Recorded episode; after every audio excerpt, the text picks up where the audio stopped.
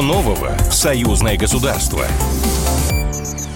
Здравствуйте, в эфире программа «Что нового? Союзное государство». Меня зовут Михаил Антонов. И традиционно в завершении недели мы собираемся и обсуждаем важные темы, которые происходят в разных сферах. Это может быть туризм, спорт, политика, экономика, социальная сфера. Но все эти новости связывают одно – они происходят в союзном государстве. И для начала новости одной строкой. Самыми популярными на Новый год странами для отдыха россиян стали Белоруссия и Таиланд. А, белорусские военнослужащие направились в Киргизию на учение ОДКБ. Полисы ОСАГО хотят сделать общими на территории России и Беларуси. О некоторых новостях более подробно будем говорить. Президент Беларуси Александр Лукашенко встретился с губернатором Ульяновской области России Алексеем русских. И вот что именно обсуждалось? Э, такие встречи, кстати говоря, на разных уровнях политических между российскими регионами и э, э, минскими представителями правительства, они происходят достаточно часто и увеличиваются в своих количествах, в своих объемах. С нами на прямой связи аналитик Белорусского института стратегических исследований Виталий Демиров. Виталий, приветствую вас. Здравствуйте. Э, здравствуйте. Ну, э, главную тему, которую, э, в общем, вынесли все информационные сообщения из этой встречи, это продолжение сотрудничества авиастроительных предпри- предприятий. И по словам Алексея Русских, Ульяновская область готова углублять производственную кооперацию. Ряд переговоров в этой сфере сейчас находятся в завершающей стадии. Но, насколько я понимаю, промышленность и авиастроение – это не самое главное, а может быть одно из главных направлений направлений в этих переговорах? А, ну да, безусловно, промышленность это главное направление в области вот наших переговоров. И, в принципе, там, ну, можно говорить о некоторой детализации. То есть, в первую очередь, нас сейчас интересует машиностроение и авиастроение. Ну, безусловно, потому что у нас достаточно такая сильная э, производственная база, в том числе еще и оставшаяся со времен Советского Союза. Поэтому, ну, в случае, если скажем, в определенном смысле мы скооперируем наши усилия, будут устранены определенные аспекты, скажем, какой-то вот избыточной конкуренции и прочее, то это всем на пользу. Ну и в частности от самолета говорилось о том, что, скажем, пока речь идет о региональных перевозках, то есть это значит, это могут быть такие относительно небольшие а не гигантские самолеты, поэтому вот можно начинать с этого. Но более, конечно, важно и таким более масштабом, э, эффектом масштаба для рынка, конечно же, является взаимодействие в области автомобилестроения. Здесь, конечно, в первую очередь, что, что необходимо сказать, что рынок автомобилестроения сейчас скажем так, пребывает в таком состоянии избытка производственных мощностей, если говорить о мировом рынке. Ну, и это воздействует каким образом? Воздействует так, что усиливается конкуренция, снижаются цены, соответственно, норма прибыли. конечно же, автопроизводители достаточно сильно реагируют на это снижение нормы прибыли, и они фактически хотят, э, что при этом уменьшить свои издержки. Да, но при этом, Виталий, да, которые... и, да, и, но при этом российский рынок еще и испытывает, э, ну, дефицит западных машин, которые, значит, э, э, санкционно Э, наказали, в кавычках я беру, россиян и ушли с рынка, поэтому, да, действительно, есть отечественное производство, есть э, производство зарубежных дружественных стран, а вот вы говорите про избыток, это вы в целом рынок союзного государства берете?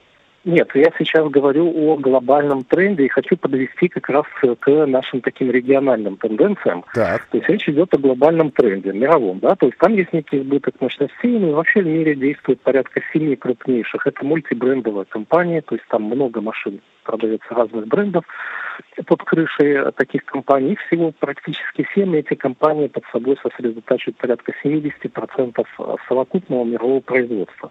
И сейчас подведу, как это влияет, собственно говоря, все это дело на нас.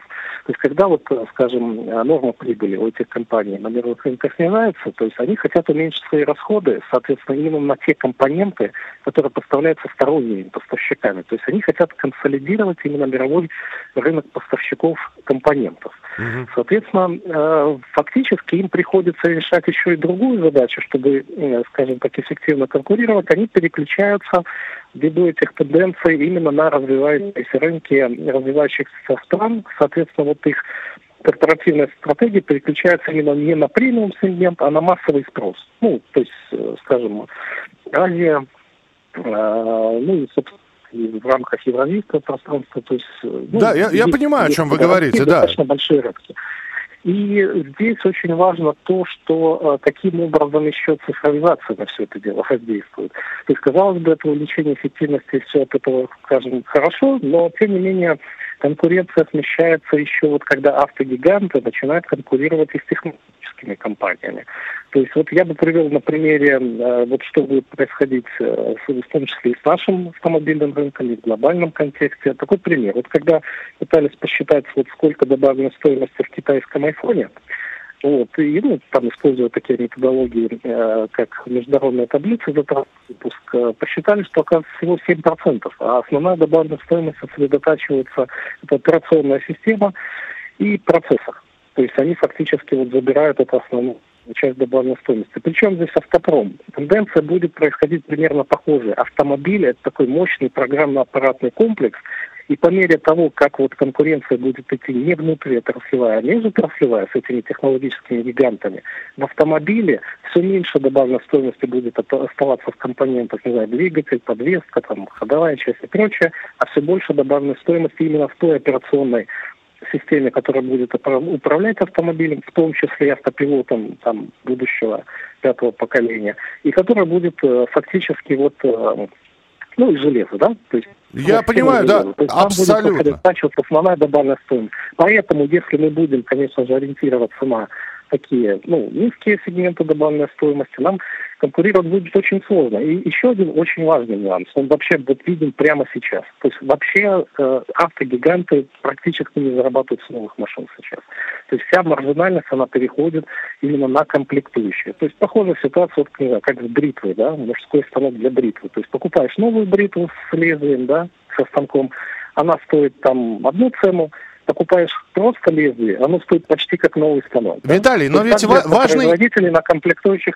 И смотрите, здесь важный момент как. Они зарабатывают на продаже запчастей для да. того парка машин, которые не находятся на гарантийном обслуживании. Поэтому если, допустим, наши евразийские компании да, хотят зайти на рынок, то есть, а у них нет уже некого такого большого гигантского парка, э, ну, скажем, действующих машин, для которых можно с высокой маржинальностью продавать эти комплектующие запчасти, то единственный способ остается конкурировать, чтобы продавать новую машину дороже, по более высокой цене, это вводить инновации. Uh-huh. Какая то может быть инновация? Это автопилот пятого поколения. Ну, да, сильно вид... такого чего-то сверх не осталось. Ну, китайцы там делают, не знаю, разворот там 360 градусов. Понимаю, да, Виталий, у нас буквально три, три минутки, да, я, я позволю... Да, да. да, Виталий, Позволю себе один вопрос задать все-таки.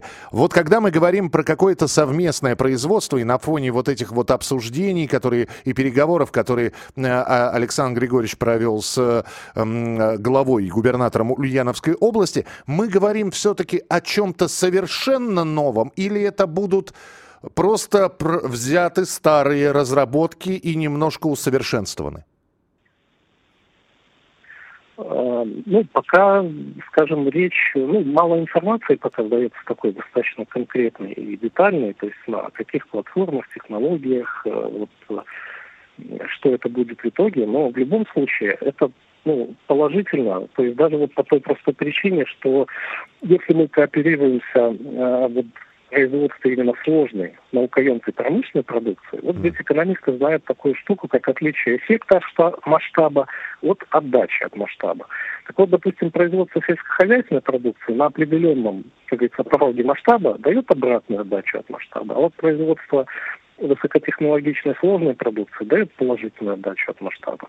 И это уже само по себе важно для того, чтобы наши компании в будущем концентрировали достаточно э, внушительный капитал для вот, дальнейшего развития производства. Поэтому даже если сейчас, я акцентирую, будет э, ну, производиться пусть там переднего, да, вот э, края и уровня развития технологий какие-то, скажем, ну, товары, да, то есть или вот этот региональный самолет, или какой-то автомобиль, угу. постепенно это может создать задел для того, что мы можем, ну, скажем так, сформировать мощные R&D подразделения и прочее, и со временем выйти на более сложные конкурентные продукты. То есть, ну и, соответственно, такие перспективы. Понимаю, да. Спасибо большое. Аналитик Белорусского института стратегических исследований Виталий Демиров был у нас в эфире.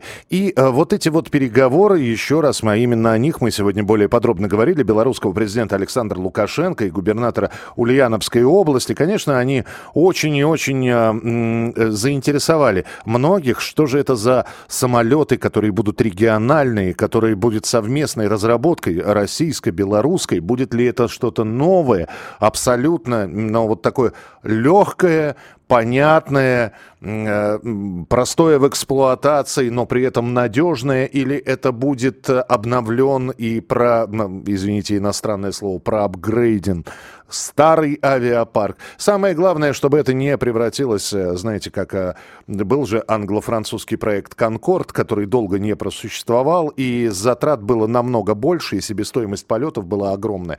Но и не так много этот «Конкорд» отлетал. Очень хочется надеяться, что наш региональный самолет, который будет курсировать между Белоруссией и Россией, будет намного эффективнее и намного дешевле. Это была программа «Что нового? Союзное государство». Встретимся с вами ровно через неделю. Что нового? Союзное государство. Программа произведена по заказу телерадиовещательной организации Союзного государства.